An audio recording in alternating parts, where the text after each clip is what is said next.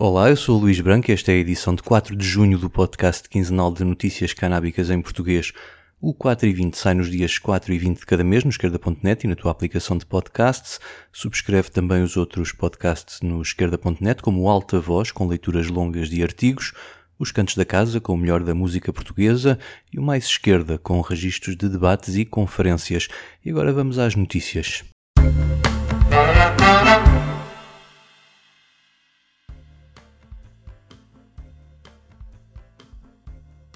Começo pelo Luxemburgo, que está mais perto de legalizar o autocultivo.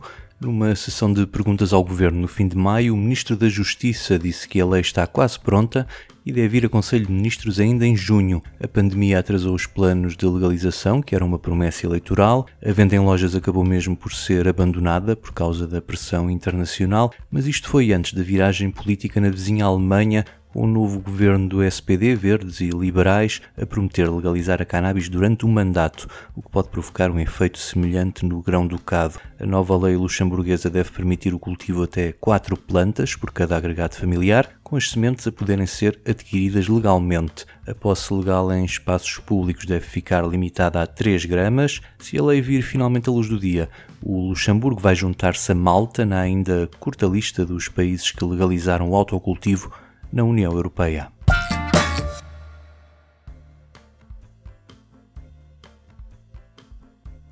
Esta semana, o Senado de Nova Iorque trouxe boas notícias para os consumidores de cannabis para fins terapêuticos. A lei aprovada quer incluir as despesas com a cannabis medicinal nas coberturas dos seguros de saúde públicos, incluindo o Medicaid, e permitir que os seguros privados façam o mesmo. Um dos argumentos da exposição de motivos desta lei assenta em estudos científicos que atestam a eficácia e a segurança da cannabis em comparação com os opioides que são receitados a muitos doentes com os mesmos sintomas. O preço da cannabis é considerado o principal obstáculo ao acesso por parte dos doentes ao programa da cannabis medicinal no estado nova-iorquino. Enquanto isso, os reguladores continuam a avançar na preparação da abertura do mercado recreativo legal em Nova York, prevista para o final deste ano. Esta semana aprovaram mais 16 licenças de cultivo e algumas regras sobre a apresentação da cannabis que será vendida em lojas. Por exemplo, as embalagens só podem ter um nome de marca e não podem ter imagens e devem incluir informação sobre a concentração de THC e o número do lote.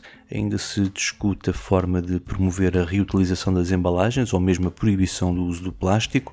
Outra decisão é das embalagens incluírem mensagens como existem hoje nos maços de tabaco. No que respeita à publicidade, a regra é de que seja permitida nos casos em que o anunciante tenha provas de que pelo menos 90% do público-alvo é constituído por pessoas maiores de 21 anos, incluindo programas televisivos de grande audiência como espetáculos desportivos. No entanto, não podem anunciar preços, nem descontos ou cupões de fidelidade, nem usar a palavra organic para promover o seu produto.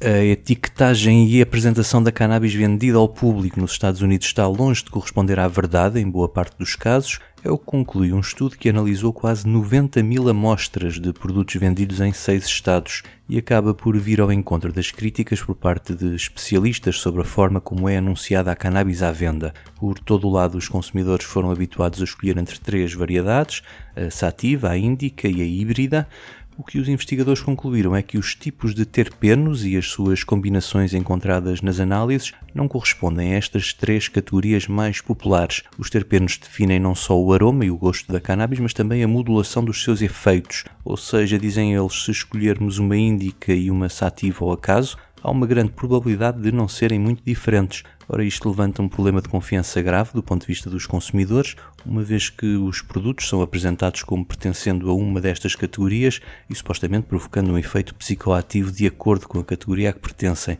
Para ultrapassar isto, os autores defendem um novo sistema de apresentação, semelhante ao que o regulador usa para os produtos alimentares, com denominações próprias consoante a composição e os nutrientes.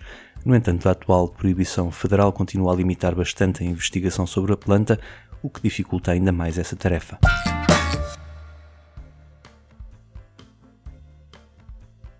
Apesar destas barreiras à investigação, o número de estudos científicos sobre a cannabis tem vindo a sempre a subir e 2020 foi mesmo um ano recorde, diz uma revisão publicada no Journal of Cannabis Research, Como seria de esperar, o potencial uso medicinal é o aspecto mais investigado pelos cientistas e este aumento fica também a dever-se ao cada vez maior financiamento público e privado. Segundo este estudo, acerca dos estudos, mais de 1.500 milhões de dólares foram destinados à investigação canábica no país entre 2000 e 2018. As conclusões vêm uma vez mais contrariar aqueles que dizem que são precisos mais estudos para alterar o atual sistema proibicionista foram identificados quase 30 mil estudos científicos sobre a planta, publicados nos últimos 200 anos em quase 5.500 revistas científicas, com a tendência de subida a acontecer a partir dos anos 60 do século passado. Por outro lado, estes investigadores descobriram também que a maior parte dos estudos, sobretudo os que têm financiamento público, se focam mais nos danos causados pela cannabis do que no potencial terapêutico da planta,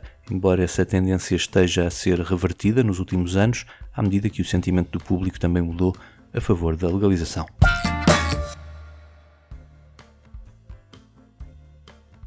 Em Israel, investigadores da Universidade Hebraica de Jerusalém descobriram uma forma de manipular geneticamente a cannabis para aumentar ou diminuir os níveis de substâncias ativas que ela produz. Através da manipulação de um vírus vegetal, conseguiram pela primeira vez atingir aquele objetivo que promete revolucionar a indústria da cannabis medicinal. Nesta experiência conseguiram criar e cultivar uma planta contendo cerca de 17% de THC e 25% de CBG, ou cannabis geral, afirma um comunicado da universidade.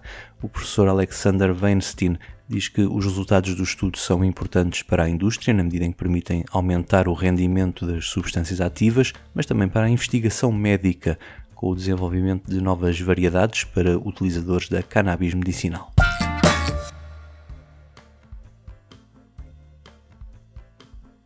Ainda em Israel, o Ministério da Saúde está preocupado com o método usado pelos produtores para determinarem a percentagem de THC e CBD anunciada nas embalagens da cannabis vendida para uso terapêutico e determinou que todos os produtores devem passar a usar o mesmo método que neutraliza a umidade nas flores. É que sem isso os níveis medidos em laboratório representam a percentagem encontrada antes da combustão, que será sempre superior à obtida no momento do consumo. Ou seja, muitos fabricantes preferem este método que inflaciona as percentagens de THC anunciadas nas embalagens, já que este é o princípio ativo mais procurado pelos consumidores. O Ministério da Saúde quer acabar com esta publicidade enganosa e deu três meses aos produtores para usarem todos o mesmo teste que apresenta o resultado mais fiável.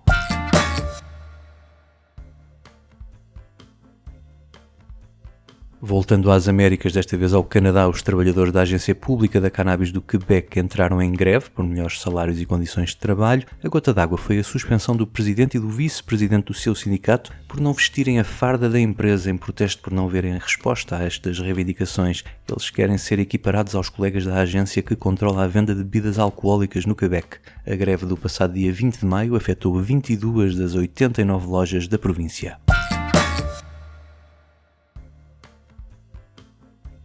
Mais a sul, no Uruguai, o relatório do Instituto Regulador da Cannabis afirma que, após quatro anos de legalização, já há metade dos consumidores a recorrer ao mercado legal. O relatório baseia-se num inquérito que calcula que haja no país cerca de 250 mil consumidores maiores de 18 anos, numa população de 3 milhões e meio de habitantes. Neste inquérito, 29% dos inquiridos afirmam ter comprado a cannabis pelas vias legais, destes são 43% os que dizem partilhar essa cannabis com amigos e família, o que eleva o número para 39% do total de consumidores, juntando os que optaram pelo acesso através do autocultivo, que é uma das três opções, a par da compra nas farmácias ou em clubes sociais, o número de consumidores no mercado legal aumentaria para 56%, se todos renovassem as suas licenças que expiram ao fim de 3 anos. Em 2021, o número de inscritos no mercado regulado cresceu 11% e a opção pelos clubes sociais aumentou 31%, com a criação de 58 novos clubes durante o ano passado.